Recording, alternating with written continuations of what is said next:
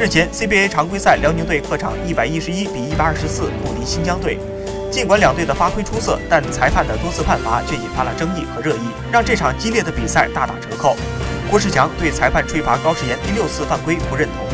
赛后，郭士强则对吹罚高世炎第六次犯规的裁判做出了摇手指的动作。高世炎发文写道：“拼死拼活也没换来这个球馆的职业生涯首胜，没赢就没赢吧，就怕哪天气得心脏受不了了。”